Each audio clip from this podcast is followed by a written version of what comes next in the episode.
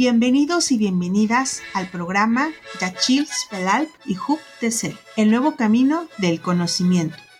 Este episodio forma parte del programa de formación para colectivos productivos de las comunidades indígenas celtales de la zona selva del estado de Chiapas.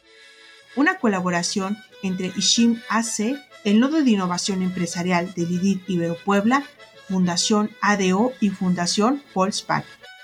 Con este programa buscamos contribuir al desarrollo de capacidades comunitarias desde sus propios valores para que generen alternativas de autogestión y vida digna, mediante la formación en la modalidad de microlearning.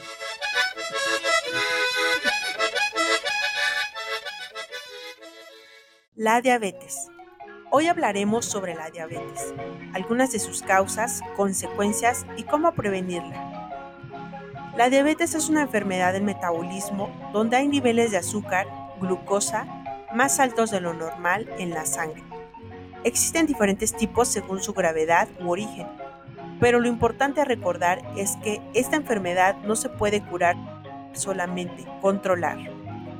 El aumento de la glucosa en la sangre es el resultado de una falla en la liberación o acción de la insulina, una hormona que produce el páncreas, encargada de procesar la glucosa. Este exceso de glucosa de manera continua en la sangre puede provocar alteraciones como ceguera, fallas en los riñones, mayor riesgo de infartos y problemas de circulación, así como la amputación de pies o piernas. Algunas causas de la diabetes son 1. Genética 2. Embarazo y cambios hormonales 3. No hacer actividad física 4. Lo más importante de todo es la mala alimentación, que como sabemos es cuando comemos demasiada sal, azúcar o grasas.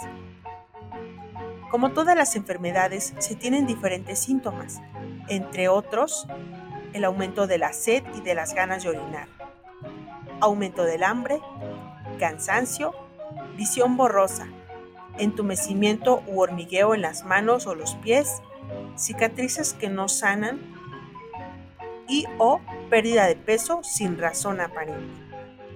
Debido a que no tiene cura, es muy importante prevenir esta enfermedad desde que somos jóvenes.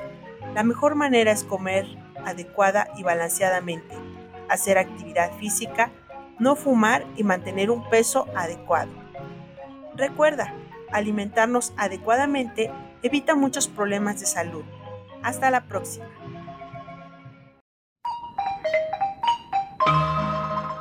Agradecemos tu tiempo y atención. Escúchanos en nuestro próximo episodio. Otra economía es posible.